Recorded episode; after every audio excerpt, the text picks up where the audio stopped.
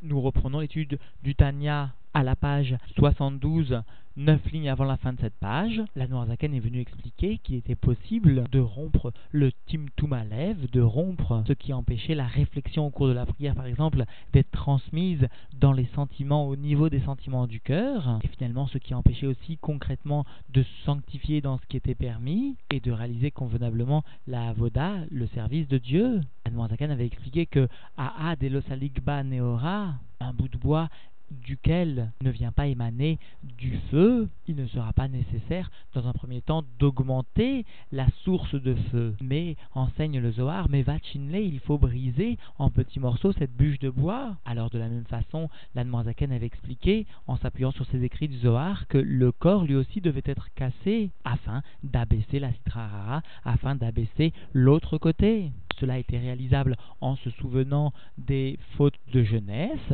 et du fgam, du défaut qui avait pu être réalisé par ces fautes dans les mondes supérieurs.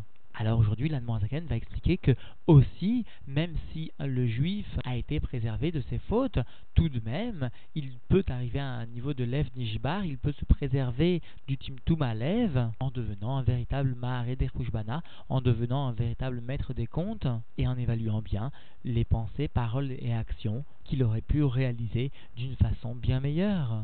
Nous reprenons donc l'étude dans les mots à la page 72, 9 lignes avant la fin de cette page.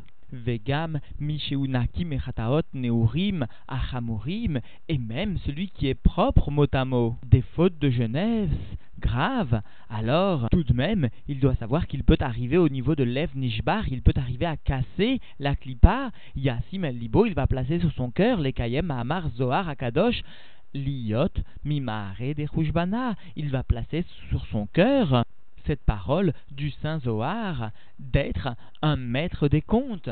Cette expression du Zohar vient ici souligner qu'un juif doit être comme ce commerçant qui, souvent préoccupé par ses comptes, va faire et refaire les additions concernant son commerce. Alors de la même façon ici, le juif va faire un compte précis et va répéter ce compte des fautes réalisées. Derrière nous, c'est-à-dire la Asot Rejbon de faire un compte avec son âme, Mikol Amarchavot va Adiburim Yoto il va faire donc un compte avec son âme de toutes les pensées, les paroles et les actions qui sont venues, qui sont passées depuis qu'il existe, depuis sa naissance jusqu'à aujourd'hui. Si ses pensées, ses paroles, ses actions sont toutes du côté de la sainteté ou bien, sous-entendu, du côté de l'impureté que Dieu nous en préserve. Le Rabbi Rachab vient préciser que chaque pensée, c'est-à-dire même la pensée qui ne fait plus partie maintenant de l'individu, auquel l'individu n'attache plus d'importance, mais qui a été une fois sa propre pensée, celle-ci reste éternellement elle est établie, non pas dans la mémoire de l'homme, mais bien dans la mémoire divine, si l'on ose s'exprimer ainsi, parce que, explique-t-il, il faut bien comprendre que la pensée émane, la pensée de l'homme émane bien, c'est-à-dire prend sa force de l'essence de l'individu, c'est-à-dire, en fin de compte, cette pensée va être le fruit de la force divine. Et de ce point de vue, elle est et elle va rester éternellement. D'ailleurs, souligne le Rabbi Rachab, les lettres qui servent à former cette pensée sont bien elles-mêmes le reflet de l'énergie divine. C'est pourquoi ici, l'Anmoazaken prend bien soin de noter même les pensées, même les paroles, même les actions, mais sous-entendu aussi les pensées, bien que logiquement nous aurions pu dire, mais voici que ces pensées n'appartiennent plus à ma mémoire. Et la va préciser, va aller plus loin. Il ne s'agit pas forcément de pensées complètement interdites, mais seulement elles ont un tzad. Elles ne sont pas dans la bonne direction. C'est-à-dire, nous, le tzad de Touma, le côté d'impureté, kol à Marchavot, va à Diburim, va à Maasim, Lo, Lachem, Ema, ou le Retsono, Vela Avodato. Il s'agit de l'ensemble des pensées, des paroles et des actions qui ne sont pas pour Dieu, pour sa volonté et pour son service. C'est-à-dire des pensées, des paroles, des actions qui n'ont pas, qui ne portent pas une avéra clairement explicitée dans la Torah, mais simplement qui manquent dans le domaine de Mekadesh Atzmo Bemutarlo. Alors, si le Benoni fait le compte de toutes ses pensées, paroles, actions, qui ne sont pas dirigés vers Dieu, il deviendra un véritable Maharé des et par cela il arrivera au niveau de Lev Nishbar chez Pirouche, Lachon, Rara.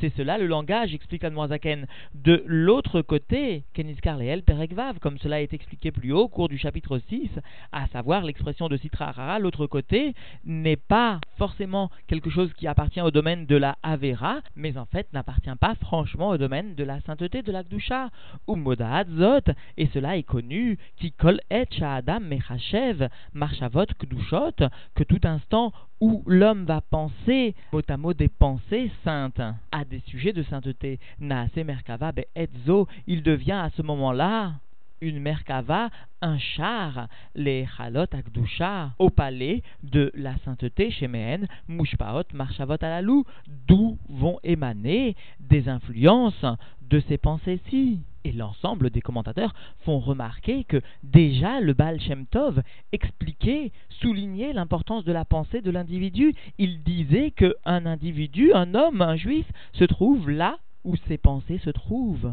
Alors quand le Benoni réfléchira à ses pensées, il arrivera très certainement au Lev Nishbar, au niveau de cœur cassé. Et nous reprenons donc dans les mots Vechen Lefer de la même façon en ce qui concerne le contraire, c'est-à-dire lorsque l'individu va penser des pensées qui ne sont pas de la sainteté. Naase Merkavat me. Il va devenir un véritable char impur à ce moment-là, les Chalot Atuma, pour les palais de l'impureté chez Mehen Mushpaot, d'où vont émaner, sous-entendu, Kol Marchavot, Raot, toutes les pensées mauvaises. C'est-à-dire que l'individu prendra bien sa vitalité, va recevoir, va accepter sa vitalité de ses echalot, atuma, de ses palais de l'impureté. Vechen, bedibur ou maase, il en est de même en ce qui concerne la parole et l'action. Seulement, encore une fois, l'Anmoazaken a pris soin de préciser la pensée, parce que, comme l'explique l'ensemble des commentateurs, chacun aurait pu se tromper et croire que les pensées qui auraient été les siennes il y a quelques années, puisqu'elles ne font plus partie de sa mémoire, ces pensées n'influencent plus la vie, le derrière de l'individu. Alors justement, l'Anmoazaken est venu préciser le contraire l'ensemble des rébéim font remarquer que, premièrement, ici, l'Anmorazaken ne vient pas enseigner que nous devons être tristes, que nous devons céder devant la tristesse.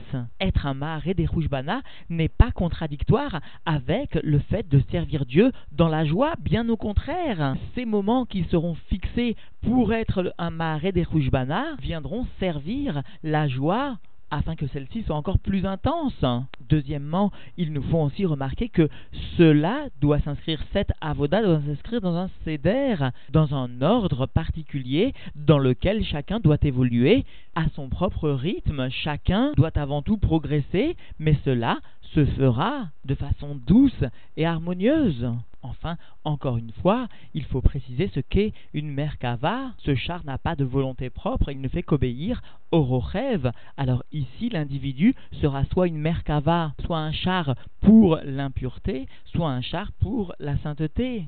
Et il souligne les commentateurs, il n'est pas possible d'être dans un état intermédiaire. Notre action appartient soit à la sainteté, soit à l'impureté. Et nous reprenons dans les mots, Od Yassim encore, il mettra, il placera sur son cœur, sous-entendu afin d'arriver à ce niveau de Lev Nishbar, de cœur cassé, alors il placera sur son cœur Rov Chalomotav, la majorité de ses rêves, chez M, Evel, Veraot, Rouar, qui sont vanité et esprit mauvais. Et nous pourrions nous poser pourquoi est-ce que ces rêves sont dans un tel niveau, tant de vanité que de mauvais esprit Cela résulte sous-entendu du fait que son âme ne s'élève pas vers le haut, au moment bien sûr du sommeil, ou et donc comme cela est rapporté dans les Teilim, Miya Behar Hashem, Naki Kapaim Vegomer, qui va s'élever vers la montagne de Dieu, celui qui a les mains propres, etc. Sous-entendu, celui qui n'a pas les mains propres, celui qui a souillé ses mains, c'est-à-dire a eu des paroles, des actions ou même des pensées mauvaises. Par son attitude, celui-là empêchera son âme de s'élever au cours du sommeil dans les sommets de la sainteté son âme restera donc dans les palais de l'impureté, où elle subira les conséquences du roi Ra, de l'esprit mauvais, et de Hevel, de vanité, de ce Echalot de l'impureté. veinun, citrin, bishin, atian, ou be. Et mot, ces mauvais côtés vont venir et s'attacher à lui. Ils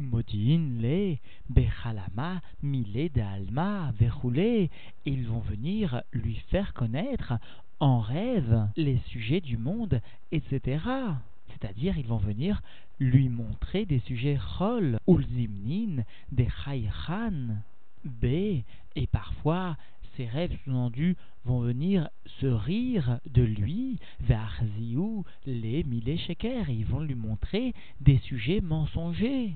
Vetsarin le Bechalame verroulé, et ils vont venir lui apporter des tsarot, c'est-à-dire des souffrances dans le rêve, etc.